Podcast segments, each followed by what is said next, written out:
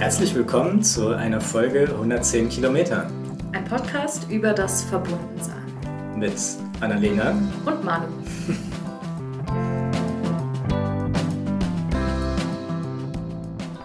Herzlich willkommen bei 110 Kilometer. Wir haben die sechste Folge mittlerweile schon. Die Zeit verfliegt. Ähm, zu schnell viel zu schnell, ja, manchmal. Aber wir freuen uns ja immer wieder auf neue Gästinnen. Und auch heute haben wir jemand ganz Besonderes äh, bei uns im Podcast, Thomas Harling, Kulturbeauftragter hier in der Stadt Hannover. Ich weiß auch gar nicht, ob die Region auch dazu gehört. Ja, gehört auch dazu. Ja, Kultur in der Region, auch sehr spannend, nicht nur in der Stadt. Und vielleicht magst du dich selbst einmal kurz vorstellen. Wer bist du? Wo kommst du her? Was hast du in deinem Leben bisher so gemacht? Was ist dein Lieblingsessen? ich würde lieber meinen Lieblingsfußballverein sagen, aber das, das also, ist auch ähm, erlaubt. Ähm, ich habe Theologie und Germanistik studiert und habe dann hab hier in Hannover meine Ausbildung gemacht zum Pastoralreferenten in Dören. Ich weiß noch, ich bin aus Würzburg gekommen und wollte hier unbedingt in eine Großstadt und dachte, ach, Hannover, super, größte Stadt. Und dann bin ich in Dören gelandet und Dören war natürlich, ehrlich gesagt, die, das absolute Kaff. Also es war sozusagen zum Thema Kultur, war das der erste Kulturschock. Naja, also da habe ich meine Ausbildung gemacht, habe aber wirklich sehr, sehr viel gelernt. Hatte einen interessanten äh, Pfarrer, den ich auch sehr gemocht habe am, am Ende. Ähm, habe dann viele Jahre war ich in der katholischen Hochschulgemeinde in Hildesheim, die ziemlich speziell ist, weil da ganz viele kulturwissenschaftliche Designstudiengänge sind. Also ehrlich gesagt richtig toll.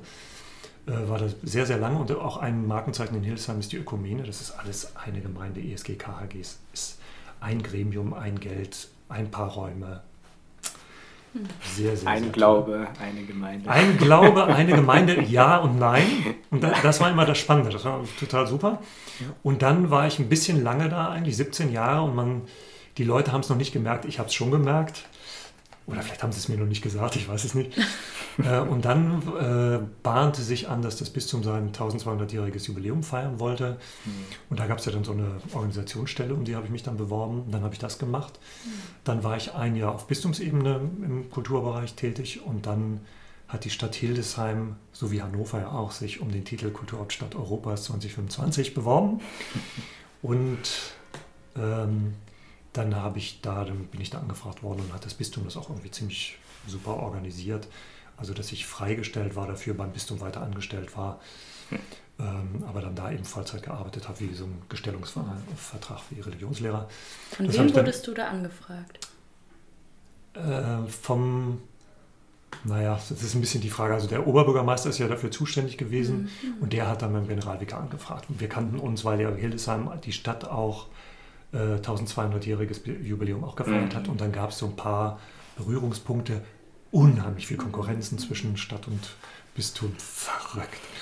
Aber da hatten wir auf jeden Fall ein bisschen miteinander zu tun. Und ich glaube, denen war daran gelegen, dass jemand ein bisschen sich auskennt in Hildesheim, aber nicht zu sehr aus dem städtischen Bereich kommt äh, und nicht zu teuer ist. Ich glaube, mhm. das war eines der entscheidenden Fragen. Und dann haben sie auch das Bistum ja noch dazu gekriegt, die Hälfte des Honorars zu zahlen, sodass das für die Stadt, also zumindest was das alles angeht, mhm günstig waren. Und die, also da gab es natürlich eine Kulturamtsleiterin, die, mit der hatte ich vorher auch schon zusammengearbeitet und so ist das dann gekommen. Und als dann die Bewerbung, so wie alle Städte es sagen, aber so sagen wir es auch, wir es haarscharf verloren haben.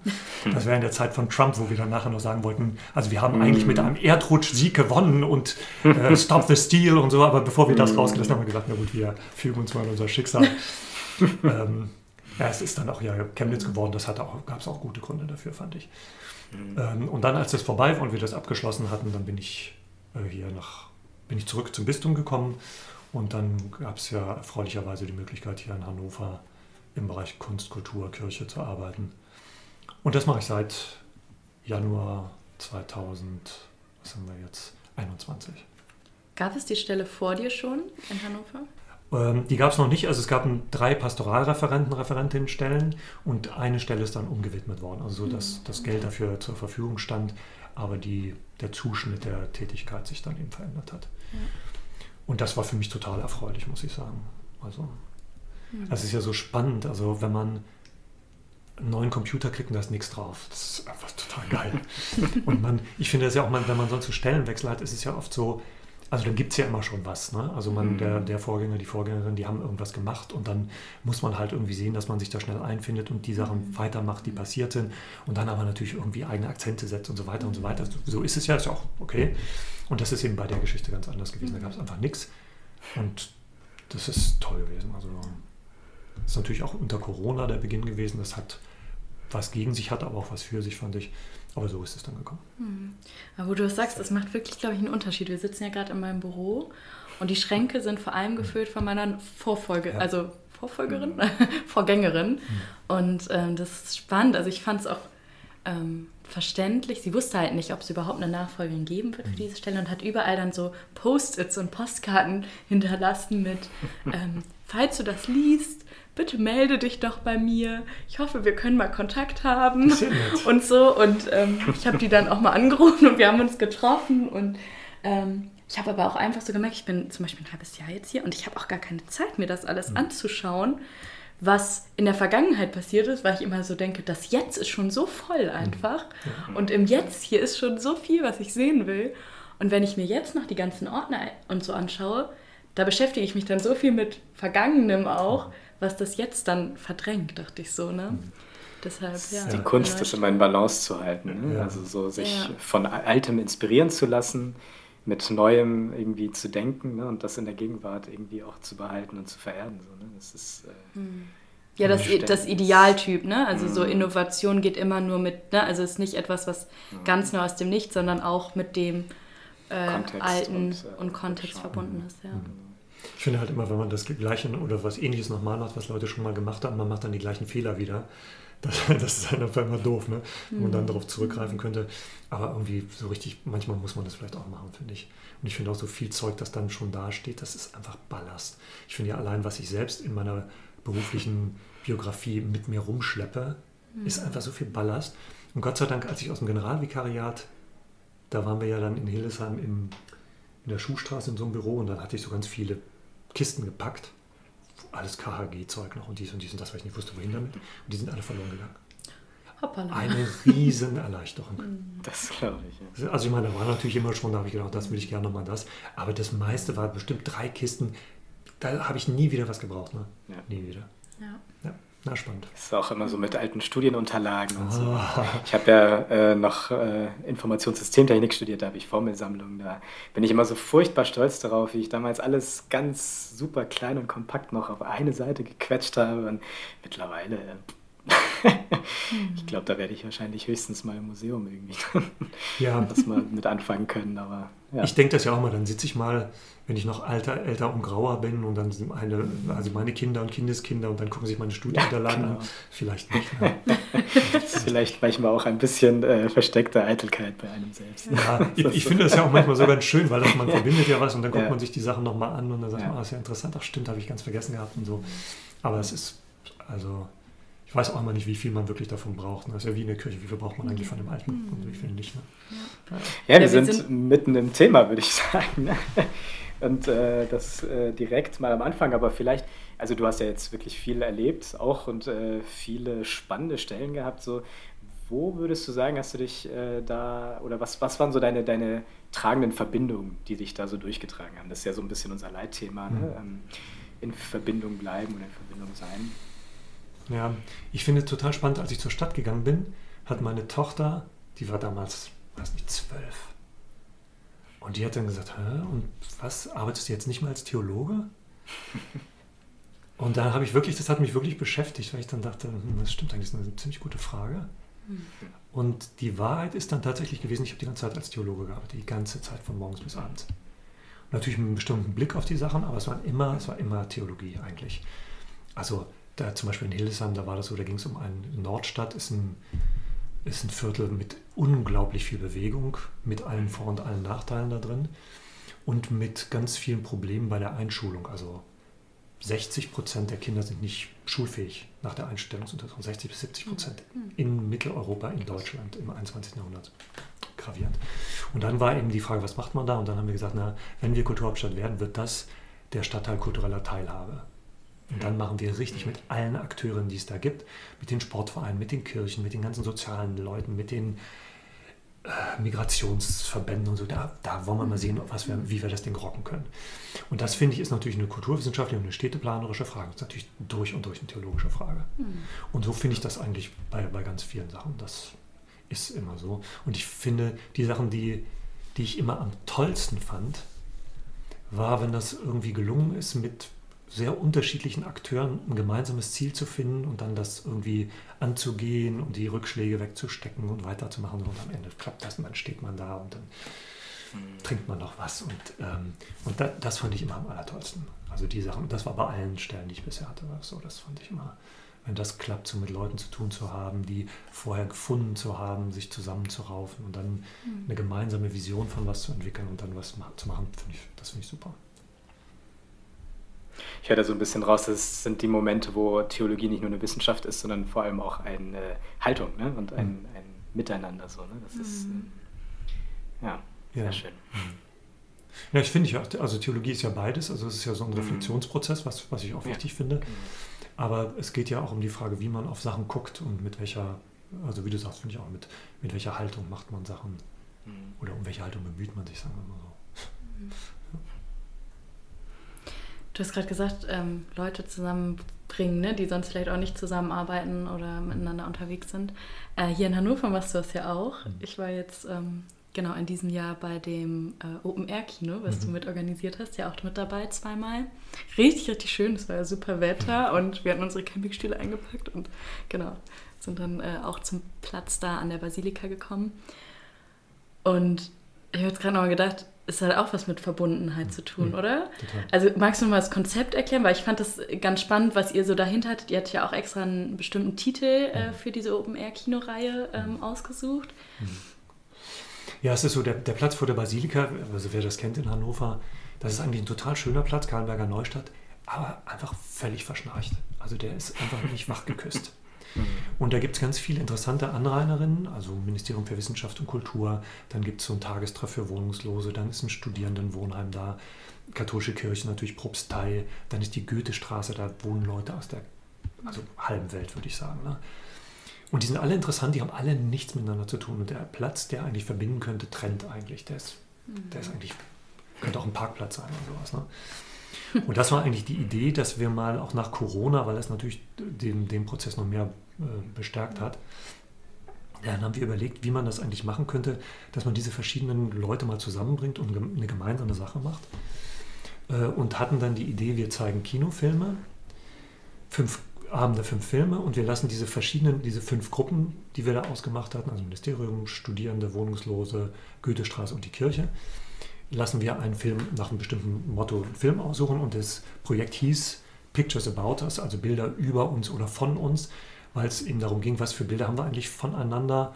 Und vieles stimmt ja auch davon, aber was, was würde sich eigentlich lohnen, nochmal neu dazu zu legen? Und wenn die Leute den Film auswählen, was sagt das eigentlich über die? Was sagt der Film eigentlich über die? Das ist jetzt natürlich eine sehr wunderbare Metaebene für die, die es wollen, sozusagen. Es mhm. war den Leuten dann eigentlich egal. Mir, ich fand das interessant und es war dann auch ehrlich gesagt so, dass man was erfahren konnte über die Leute. Mhm. Und wir haben dann den Film von der Kirche haben wir nicht gemacht, sondern wir haben dann, weil jemand noch die Idee hatte, äh, einen ukrainischen Film zu zeigen, haben wir dann für die Geflüchteten einen Film auf ukrainisch mit englischen Untertiteln gemacht. Mein Lieblingsabend, der war toll.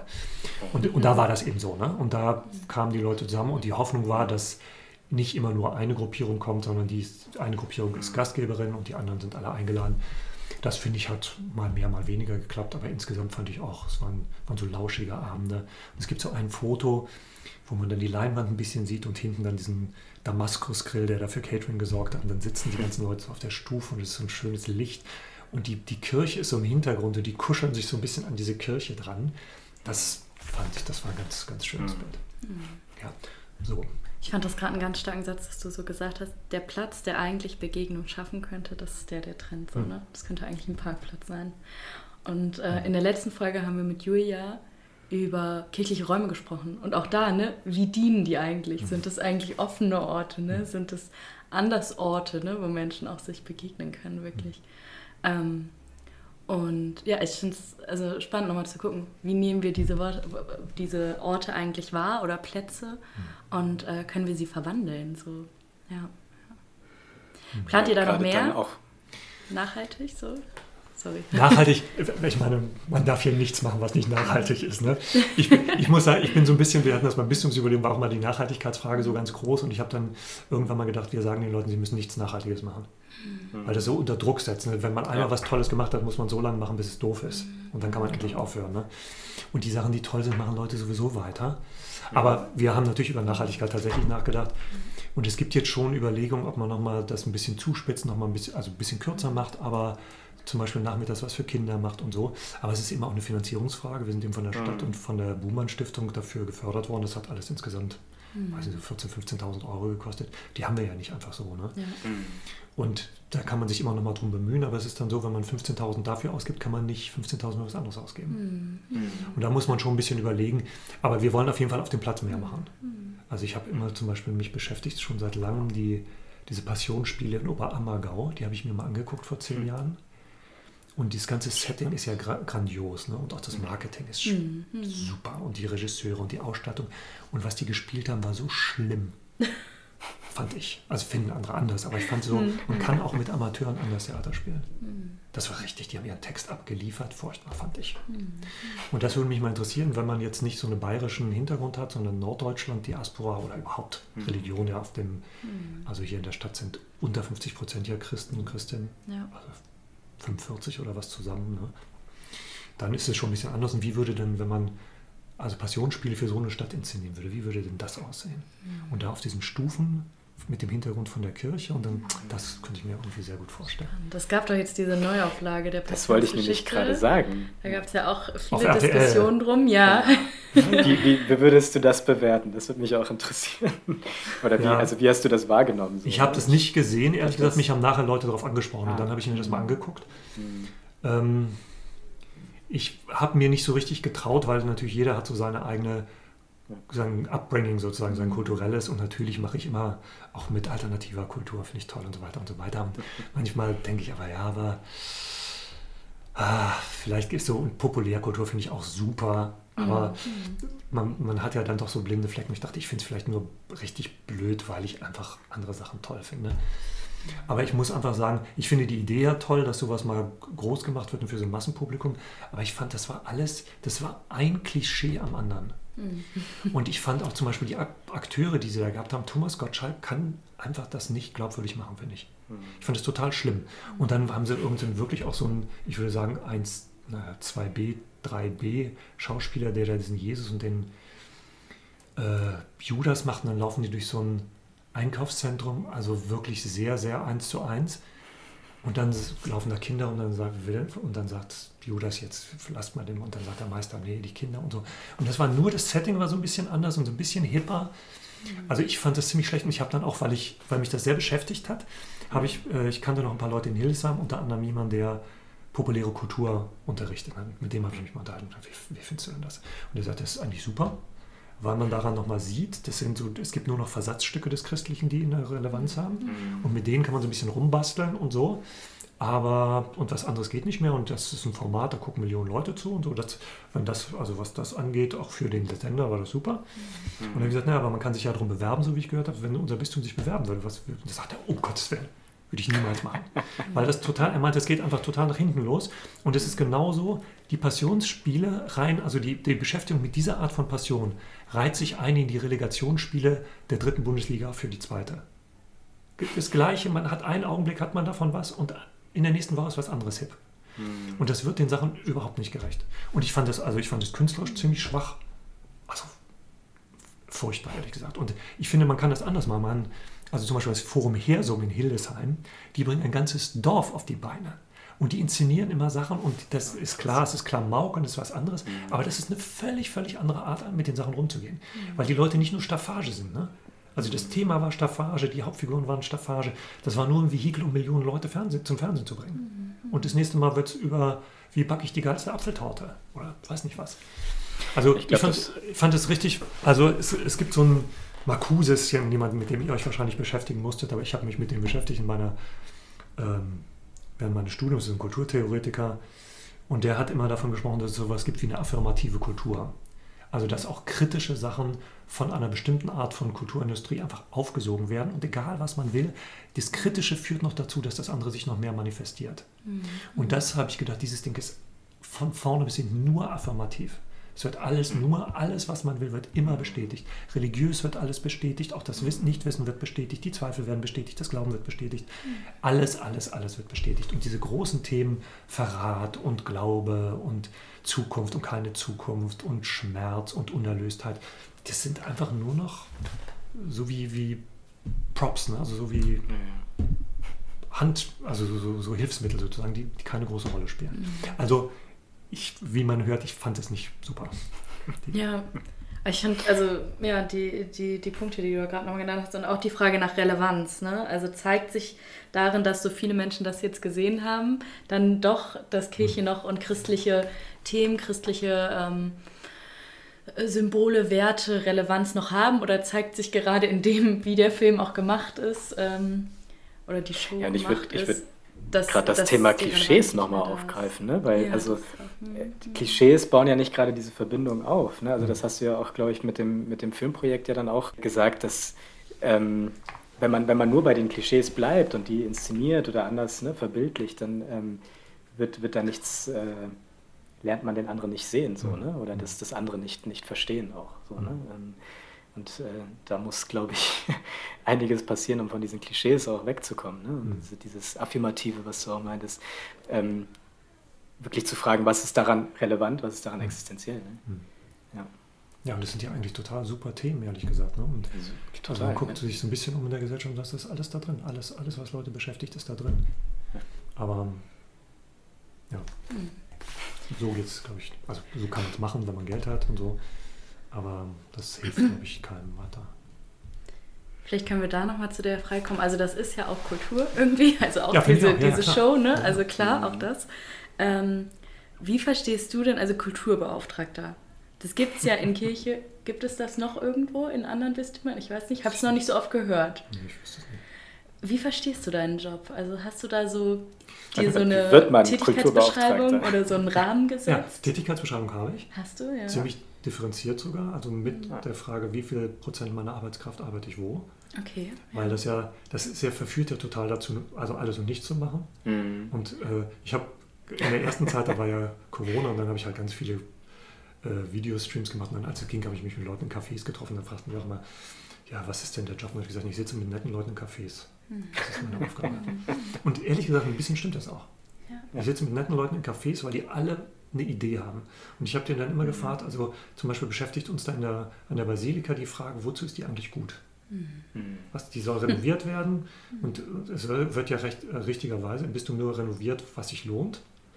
Warum soll die renoviert werden? Wir haben so viele Kirchen in Hannover und in 15 Jahren brauchen wir bestimmt vier weniger. Mhm. Warum brauchen wir die Basilika? Wozu? Das finde ich ist eigentlich die, die spannende Frage, die man da stellen muss. Und ähm, Jetzt habe ich doch die Anfangsfrage vergessen. Du hast diese Frage Menschen gestellt. Also du hast gesagt, Ach, genau. du triffst dich und mit das Menschen ich, Und dann habe ich, genau, danke. Ja. Und das habe ich dann immer gefragt, was glauben Sie, wofür die Basilika gut ist? Und die haben einfach super Ideen gehabt. Ganz, und die haben gesagt, was würden Sie machen, wenn Sie die Basilika da hätten? Und der eine hat gesagt, naja, es ist so eine italienische Kirche. Das, was da fehlt, ist ein Café. Das wäre das Erste, was ich machen würde. ja. Und wir haben echt überlegt, ob wir nicht, es gibt ja diese, diese äh, diese Autos, ne, diese, diese Cappuccino mm. und Espresso verkaufen und so, ob wir die nicht im Sommer einfach mal, einen Sommer mal, probieren, ob die immer auf dem Platz stehen und mal gucken, was passiert. Ne? Mhm. Und insofern, also das hat schon was damit zu tun. Ähm, das unterstütze ich sofort übrigens. Also, ja. Mann, hast du nicht gesagt, du möchtest auch so einen ich bin Kurs sofort machen, dabei. Ausbildung? Ja, eben. Ich, ich mache einen Barista. Barista? Wirklich? Äh, ja, auf jeden Fall. Auf jeden Fall. Hm, ich glaube, wenn wir, wenn wir mal weitere Hilfe brauchen, weiß ich, wo ich nicht gehe. Oh, Nächstes ja. Jahr bist du mit der Ausbildung fertig, ne? Vielleicht genau. können wir so ich bin dann frei. noch einen Referent für Barista auf dem Kirchplatz. Ja, ich finde das ja interessant. Ich war, war früher während meines Studiums, fand ich so Paris so toll und dann saß ich da mit diesen Cafés und habe Kaffee mhm. getrunken. Und ich fand, diese Baristas haben was gemacht, also die heißen ja da nicht Baristas, ne? die heißen, ich weiß nicht, wie die heißen hinter den Theken. Also wenn die einen Kaffee gemacht haben und diese ganzen Handbewegungen, die haben gesessen, mhm. wie bei einer hohen Liturgie, finde ich. So wie wenn wir was machen und dann marschieren die Leute auf und dann kommt von allen Seiten und jeder weiß, was er machen muss und dann läutet ein ja. Glöckchen und so. Und so machen die das, finde ich. Mhm. Total irre. Also, es ist eine Zeremonie, es ist ein Zelebrieren. Genau, es ist, es ist ein Zelebrieren. Und das ist, und das, ist das für mich auch der Unterschied mhm. zu Kaffee trinken. Ja. also wenn man wirklich mal sich, ich habe zu Hause auch eine Siebträgermaschine und ich, ich liebe es mir da, wenn ich wirklich Zeit habe, mir einen Kaffee zu mhm. machen und das zu zelebrieren. Weil ja. das ist dann etwas anderes, als mal eben schnell einen, einen Kaffee aus der Filtermaschine Kaffee runterstürzen. Ne? Also, genau, Finde genau. ich auch total Das ist auch kein Aufpushmittel, ja. und, und ich finde dann auch, dann ist sozusagen durch dieses Ritualisierte, also wird eigentlich die wirkliche also die Schönheit und die Bedeutung des Vorgangs wird nochmal deutlich. Hm. Also und ich, ich meine, das ist natürlich so ein bisschen Augenzwinkern, aber ich finde es trotzdem stimmt eigentlich. So wie es bei vielen Sachen ja so ist. Ne? Naja, und um auf die Ursprungsfrage zurückzukommen, ähm, also die, bei der Kulturhauptstadtbewerbung ging es immer um die Frage, wie kann man eigentlich eine Stadt und eine Religion mit Mitteln von äh, eine Stadt und eine Region mit Mitteln der Kunst und der Kultur weiterentwickeln. Mhm. Und so stelle ich mir das eigentlich auch vor, was ich da mache. Wie kann man eigentlich eine Kirche mit Mitteln der Kunst und der Kultur bei ihrer Entwicklung unterstützen? Was, oder welche Fragen kann das aufwerfen und so? Und meine Erfahrung ist, das sind Kultursachen sind immer, das sind immer keine Pflicht, das sind immer Kürprojekte. Mhm. Das empfinden die Leute immer so. Das kann man machen, muss man nicht machen. Und dadurch hat das immer was Leichtes, ist immer leichter. Also man kann natürlich auch Podiumsdiskussionen machen, wäre auch gemacht. Aber so grundsätzlich ist das oft so, dass dann Leute an so einem lauschigen Sommerabend vor der Basilika leichter hinkommen, um sich einen Film anzugucken, als wenn man mhm. sagt, so jetzt setzen wir uns alle mal hier zusammen und fragen mal, hm, da sind die, da sind die, wir hören mal, was macht ihr so interessant.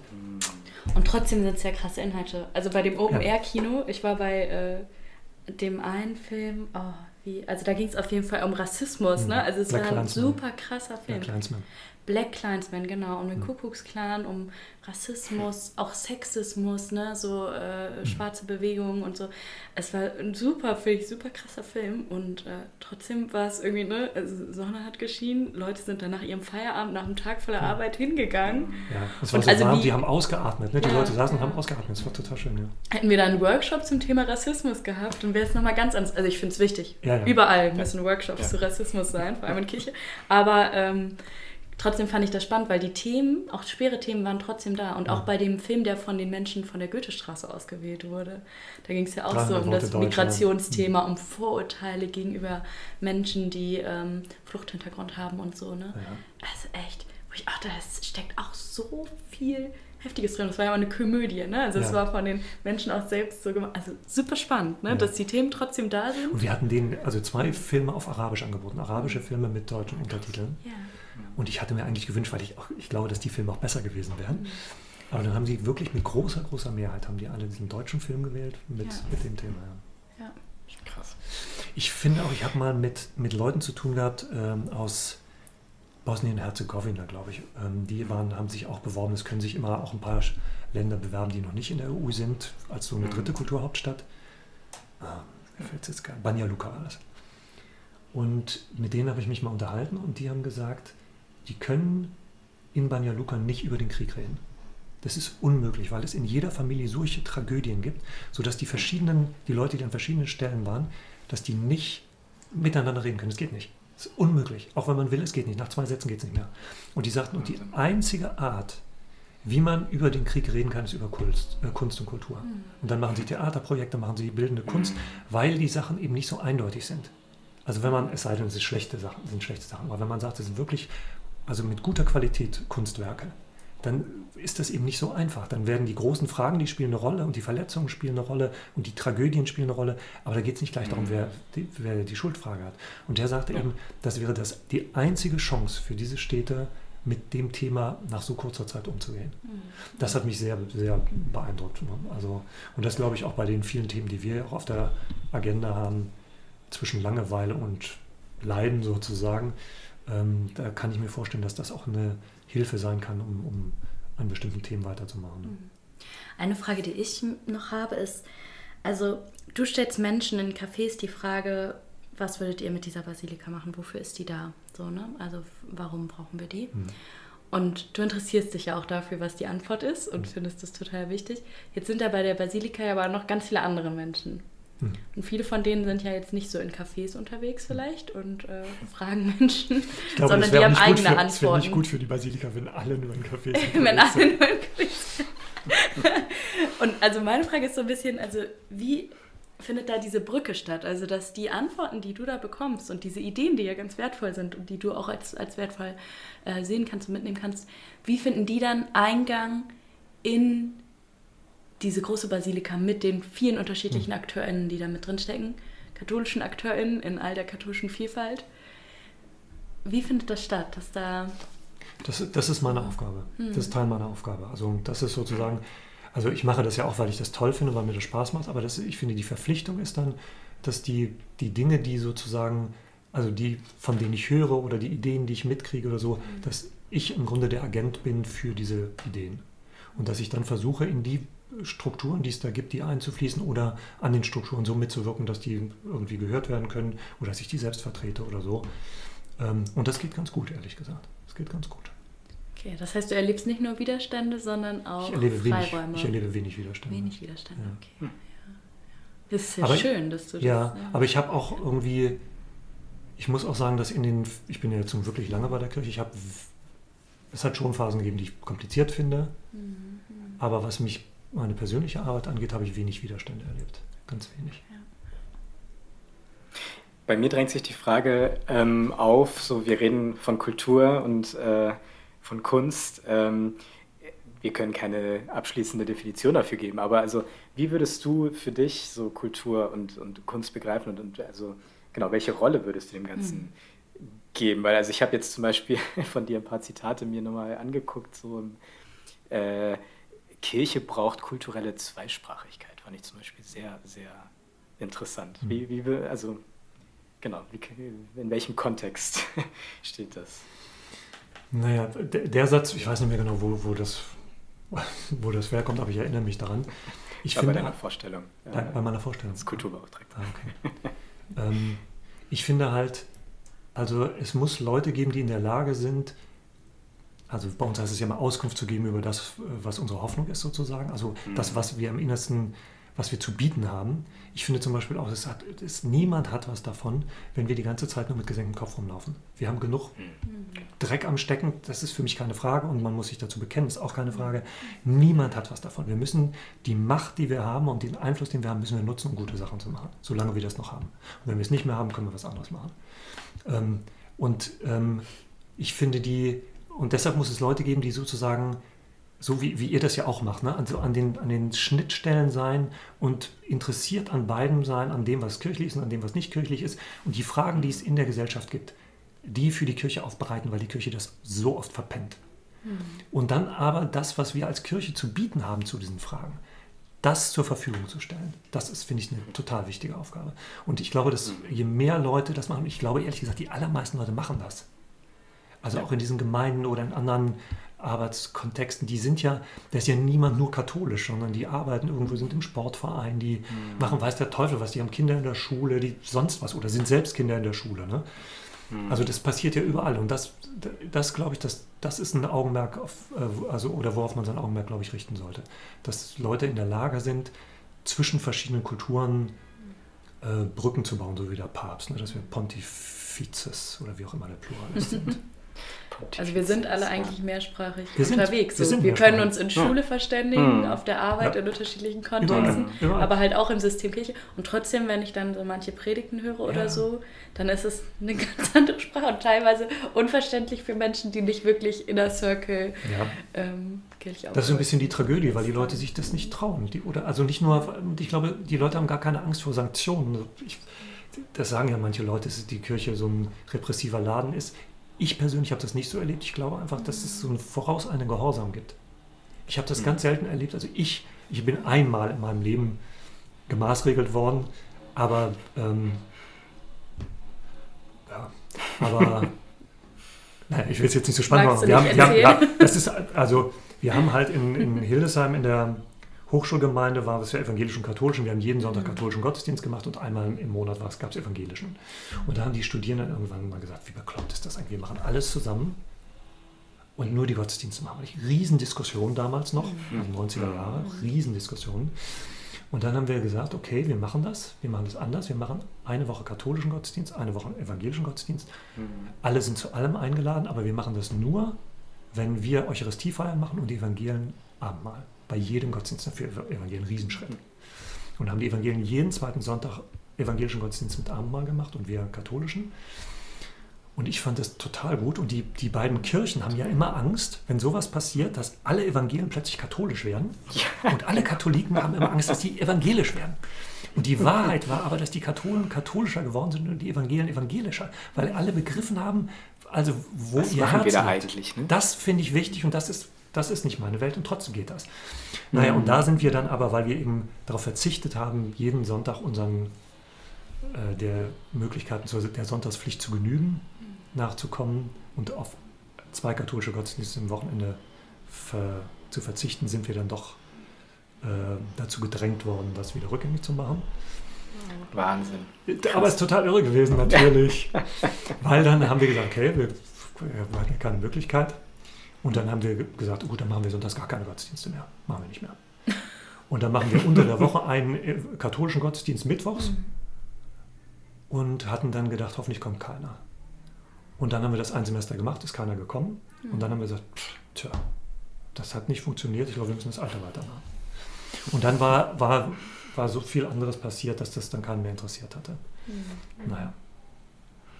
Also es war nicht schlimm. Subversive Kräfte nutzen. Ja, das war, ich meine, wir haben das auch, also es war nie heimlich, weil wir auch also Programme rausgegeben haben und sowas. Ja, okay. Und heute, glaube ich, ist das auch nicht mehr so wild.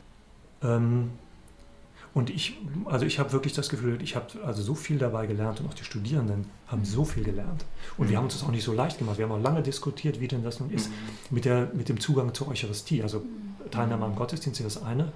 Aber also kann man denn wirklich bei der Eucharistie teilnehmen? Und da gibt es natürlich ganz viele verschiedene theologische Positionen noch, aber es gibt ja immer Möglichkeiten. Man heiratet konfessionsverbindend und der nicht-katholische Teil darf beim bei der Hochzeit, wenn es eine Eucharistiefeier ist, zum Abendmahl gehen. Mhm. Also dann muss man ja nur sagen, dann kann es ja nicht eine wesenshafte äh, mhm. Ausschließung sein. Das kann ja nicht sein, offensichtlich. Mhm. Und wenn es in bestimmten Fällen geht, dann hatten wir für uns reklamiert, dass wir sowas ähnliches wie eine Hochzeit haben. Und ich denke immer, also ich finde, Freiheit wird eigentlich im Christentum super hoch geschrieben. Also für mich liegt das schon in der Gottesebenbildlichkeit, so dass wir in Freiheit und ne, zur Freiheit berufen sind. Und damit verbunden ist ja auch immer Selbstbestimmung. Ne? Also, dass ich selbst bestimmen kann, passt das jetzt für mich, dahin zu gehen und teilzunehmen an der Eucharistie oder am Abendmahl. So, oder auch nicht. Ne? Also auch einfach den Menschen auch diese, das zuzutrauen, dass sie für sich selbst entscheiden können, passt das für mich mhm. oder passt es nicht? Mhm. Und ne, also da immer so ja. Regeln machen zu müssen und ja. das für alle festschreiben zu müssen, ähm, da frage ich mich manchmal so, nehmen wir eigentlich die Menschen in ihre Eigenverantwortlichkeit und Selbstbestimmung so und auch in dem, wie komplex eigentlich ihr ja. Glaubensgerüst ist. Weil ich denke, also so katholisch ist nicht gleich katholisch, evangelisch nicht gleich evangelisch und ich glaube, ganz viele leben schon postkonfessionell. So, also da ist die Konfession überhaupt schon auf einer ganz Ebene, anderen Ebene nur noch eine, eine relevante äh, Stelle. Und ich denke mir, so viel wichtiger wäre es halt diese selbstbestimmte Spiritualität zu fördern und zu sagen so, guck selbst, ob das für dich passt oder das für dich passt, mhm. anstatt halt immer Regeln zu setzen, die dann teilweise gar nicht richtig begründbar sind. Ne? Also wo es so sogar schwierig ist zu erklären, warum ist das jetzt so, wie es ist und naja, ja. Wir haben einen ziemlich guten Pfarrer gehabt, einen Ruhestandsgeist, den mhm. Pastor Schubert, den ich auch sehr gemocht habe. Und der hat, dann haben wir lange diskutiert, wie wir das machen. Und dann hat er immer vor dem Abendmahl, also vor der Eucharistiefeier, hat er immer gesagt, also Jesus Christus ist der Einladende. Und äh, wer die Einladung annehmen will, der ist dazu eingeladen. Und das bedeutet für uns, wer eine Gemeinschaft haben will mit uns, mit dem Papst, mit den Heiligen, mit der heiligen Jungfrau Maria, das hat er nicht jedes Mal gesagt, aber grundsätzlich mhm. hat er gesagt, und wer, wer Gemeinschaft mit uns haben will, der ist dazu eingeladen. Und dann war das, fand ich, nicht so willkürlich, dass man sagt, heute gehe ich mal hin, was gibt es denn da, wie schmeckt das, sondern, mhm. und dann haben wirklich Leute ernsthaft überlegt und haben gesagt, ich glaube, das mit meinem Papst will ich keine Gemeinschaft. Ja. Hm. Und dann sind die im Gottesdienst gewesen, weil sie mit uns verbunden waren, aber sind nicht zum Abendmahl gegangen. Hm. die Bedeutung ich, ist dann aber ja. klar, ne? Also ja. über die Bedeutung von dessen, was Eucharistie genau. sein soll. Genau. Das fand ich sehr, sehr bemerkenswert manchmal. Ja, aber das ist ja die Kunst, das dann auch so herauszustellen ne? und also so, so zugänglich zu machen und genau wie du, Annalena, meintest, die, die Leute dann auch voll voll zu nehmen. Ne? Also die Reflexion anzustoßen und die Antwort, die kommt, auch einfach äh, genau für voll zu nehmen. Und äh, ja, die Mündigkeit. Naja. Wir sitzen ja jetzt als drei Katholiken hier zusammen und also der Papst hat ja sogar einen Brief geschrieben zum Godehard-Jahr, hatte ich auf der Website irgendwie gesehen. also ganz spannend. Ähm, ja, uns eine gute Zeit gewünscht jetzt in diesem Jahr, so ungefähr, glaube ich. Ähm, und du hast ja dieses 1200-jährige Jubiläum gefeiert. Und deshalb vielleicht so als Abschlussfrage habe ich gedacht nochmal, das ist ja jetzt auch ein Jubiläum, hm. die Skoda hat, ja. Und ähm, ich frage mich so ein bisschen, wo siehst du da Potenzial drin in solchen Jubiläen, in sowas, was du da auch gestaltet hast, ne, dieses 1200-jährige Jubiläum oder jetzt im Godahard-Jahr? Mhm. Vielleicht auch abseits von dem, was gerade passiert, einfach so, was könnte es sein oder wo liegen da Chancen drin und Möglichkeiten, ähm, sowas zu feiern und zu gestalten? Mhm. Ich finde, es ist halt, wenn man sowas hat wie so ein Bistum, das so unterschiedlich ist, also allein in dieser Stadt oder allein wir drei, ich meine, mhm. es ist schon sehr, sehr unterschiedlich. Und ich finde immer, wenn man sowas feiert, dann hat man, also wenn man Glück hat und man was trifft sozusagen, dann hat man die Chance, dass es was gibt, was eigentlich sehr, sehr unterschiedliche Leute verbindet. Mhm.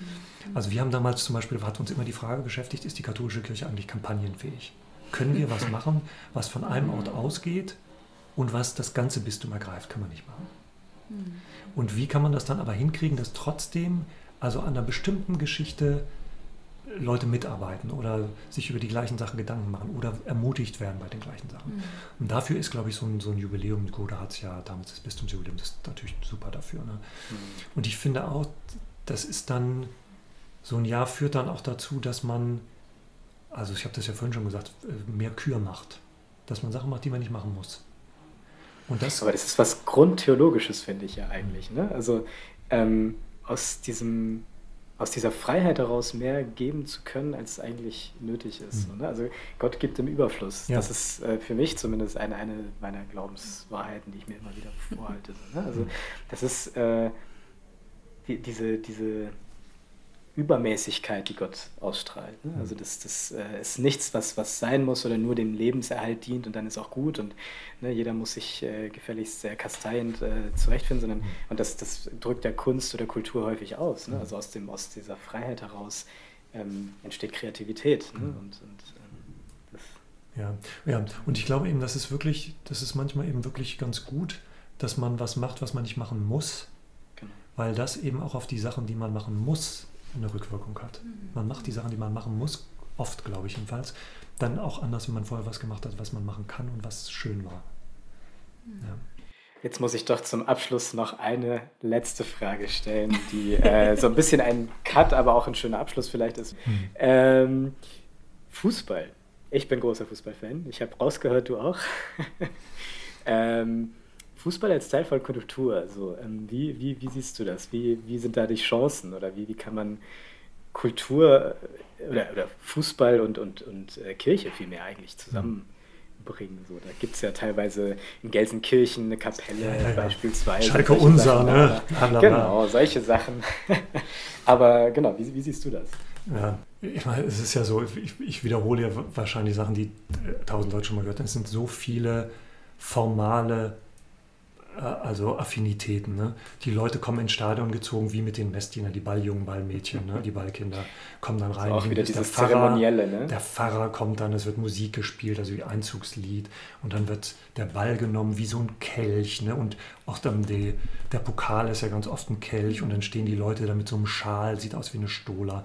In Braunschweig singen sie in der 67. Minute immer das Lied vom, von der Meisterschaft 1967. Das ist allen klar. Alle erheben sich von den Plätzen. Also das ist irgendwie und dieses Ganze, diese, diese Wechselgesänge und so, es ist alles und dann auch die Tragödien, die Ungerechtigkeiten, Aufs und Abs, so wie es im Leben ist. Ne? Und das ist aber alles kontrollierbar sozusagen, also alles, was nicht zu schlimm ist. Das ist schon toll. Aber was ich beim Fußball wirklich, was ich am allertollsten finde, ist, dass das manchmal so ist, also wenn man, manch, manche Spieler, manche Spielerinnen können das, also dann spielen die und dann machen die was, was man nicht für möglich hält. Und es ist so, als ob das ganze Stadion so für zwei Sekunden die Luft anhält und denkt, ist nicht wahr, das glaube ich jetzt nicht. Und bevor dann so dieser Tumult ausbricht und alle jubeln und so genau. diese, diese zwei Sekunden, wo man das Gefühl hat, dieser eine Spieler, diese Spielerin, die ist so präsent, die ist mit allem, was es auf dieser Welt gibt, das, was man im Fußball machen kann, das fixiert sich auf diesen Augenblick. Und das finde ich eigentlich wirklich diese, diese Augenblicke, also es ist ja bei uns, es geht ja auch um die Realpräsenz. Das ja. ist ein Augenblick der Realpräsenz, finde ich. Und ja. dann macht man, die Leute sagen ja, Fußball äh, als Religionsersatz und so weiter. Und ich finde, die, der Fußball leistet im Bereich interkulturelles Lernen und so, also richtig viel. Aber den Augenblick, das finde ich so, das ist so ein Augenblick, wo ich das Gefühl habe, ja, das ist, also würde ich wirklich schon fast sagen, das ist eigentlich wie ein religiöser Moment, weil man, weil man von einer Schönheit und von einer Präsenz ergriffen wird, die es nicht alle Tage gibt. Ja. Mhm. Und nur in Klammern, wir machen jetzt hier eine Ausstellung auch demnächst von Bildern von Maradona, kennt ihr ja alle, ne? Mhm. Der hieß ja Maradona der Göttliche in Neapel. Und es gab in Neapel eine Ausstellung zu ihm, richtig tolle Schwarz-Weiß-Fotos, und die holen wir jetzt nach St. Heinrich. Im September wird die eröffnet, Ach. unter dem Titel Maradona der Göttliche, Fragezeichen. Und es geht eben um die, also um die Schönheit, aber eben auch mhm. um diese Abgründe, die der Mann ja auch symbolisiert. Und mhm. bei ihm sieht man ja, was eigentlich passiert mit auch so einem jungen Mann ja, der eben mit diesen ganzen Attributen versehen wird der Göttlichkeit, geht natürlich den Bach runter. Kein Mensch kann Gott sein, das geht nicht. Und das sieht man bei ihm exemplarisch. Und trotzdem mhm. war der ein atemberaubend wunderbarer Fußballspieler. Als Mensch finde ich ihn mhm. sehr unangenehm, aber als Spieler war er großartig. Und das, mhm. da zum Beispiel, das wird uns beschäftigen. Oder zur Weltmeisterschaft, um das noch zu sagen, machen wir Alternativprogramme. Also niemand muss Katar gucken, weil Katar, ehrlich gesagt, auf Toten gebaut ist.